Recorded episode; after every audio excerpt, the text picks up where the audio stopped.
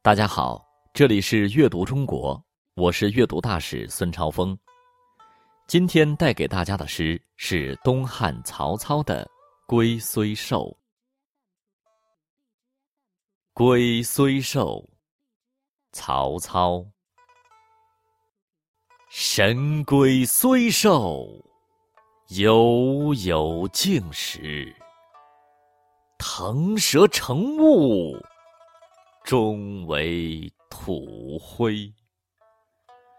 老骥伏枥，志在千里。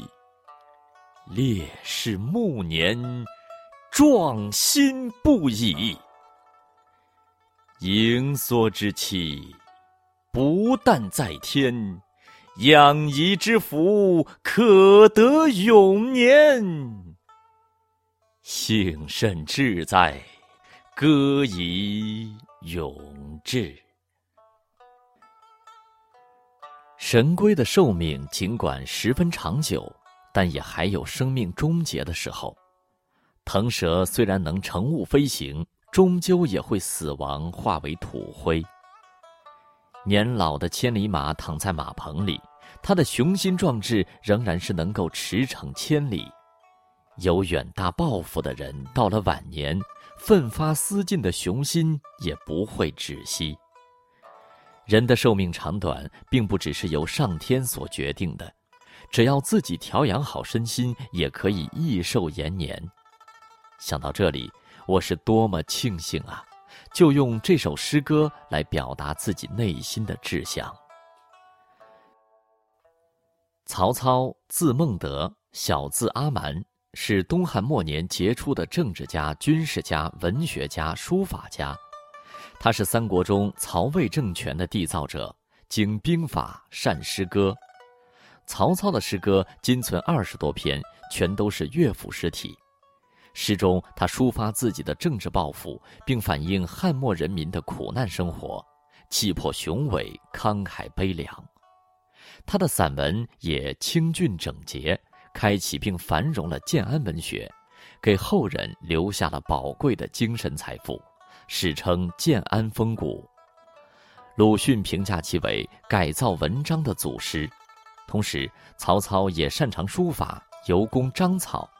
唐朝张怀灌在书段中评其为妙品。这首诗约作于公元二零八年，那时。他平定乌源叛乱，消灭袁绍残余势力，正准备南下征讨荆吴。此时的曹操已经五十三岁了，不由想起了人生的路程，所以诗一开头便无限感慨地吟道：“神龟虽寿，犹有竟时；腾蛇乘雾，终为土灰。”古来雄才大略的君主，如秦皇汉武，总免不了受神仙长生之术的蛊惑，服食求仙。而读曹操对生命的自然规律有清醒的认识，这在那个时代是难能可贵的。更可贵的是，该如何对待这有限的人生？曹操一扫汉末文人感叹浮生若梦、劝人及时行乐的悲调，慷慨高歌曰：“老骥伏枥，志在千里；烈士暮年，壮心不已。”他自比一匹上了年纪的千里马，虽然形老体衰、屈居立下，但胸中仍然激荡着驰骋千里的豪情壮志，可以说是那个时代的一股清流。这是一首充满对生活的真切体验的哲理诗，因而写得淋漓酣畅，有着一种真挚而浓烈的感情力量。这首诗直到现在也为人们所喜爱，成为励志的千古名篇。神龟虽寿，犹有竟时；腾蛇乘雾，终为土灰。长生不老是中国很多帝王的最终追求，龟因为长寿也受到很多人的喜爱，但曹操却否定了神龟、腾蛇一类神物的长生不老，认为再长寿也不免一死。说明了生死存亡是不可违背的自然规律，似乎有些悲凉的调子，而这正为下文的激昂埋下了伏笔。老骥伏枥，志在千里；烈士暮年，壮心不已。骥是良马，千里马；枥是马槽，烈士是有远大抱负的人。已意思是停止。老马靠在马槽上，还有着行千里的志向，抱负远大的人到老都不变初心。这几句诗的语气忽然转为激昂，笔携风雷，使这位盖世英豪的形象跃然纸上。曹操就展现了诗中那老当益壮、锐意进取的精神面貌。壮心不已，表达了要有永不停止的理想追求和积极进取精神，永远乐观奋发、自强不息。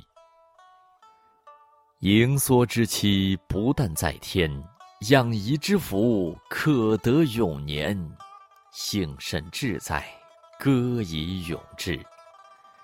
激昂之后，这几句又以一种深沉委婉的风情，给人一种亲切温馨之感。盈缩指人的寿命长短，养怡指调养身心，保持身心健康，永年就是长寿。人寿命的长短不完全决定于天，只要保持身心健康，就能延年益寿。曹操所说的“养怡之福”，不是指无所事事、坐而静养，而是说一个人精神状态是最重要的，不应因年暮而消沉。全诗跌宕起伏，又肌理缜密，闪耀出哲理的智慧之光，并发出奋进之情。我们在文字中就能体会到那洋溢着自强不息的进取精神、热爱生活的乐观精神。我们眼中的曹操，往往是三国争霸中那个战场上的灵魂人物，而这首诗则向我们展示了他温情睿智、乐观积极的一面。生命何其短暂，但寿命却与你自身的行为有关。精彩与否，则完全掌握在你手中。这么说来，曹操懂养生，心态年轻，还真像现代人的状态呢。来，用你的朗读与曹操打个招呼吧。曹操，你好。龟虽寿，曹操。神龟虽寿。犹有静时，腾蛇乘雾，终为土灰。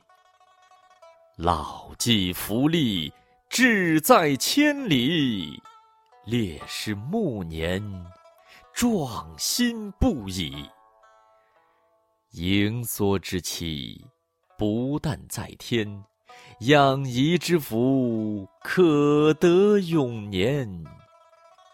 幸甚至哉，歌以咏志。这里是阅读中国，我是阅读大使孙超峰，我们下期再见。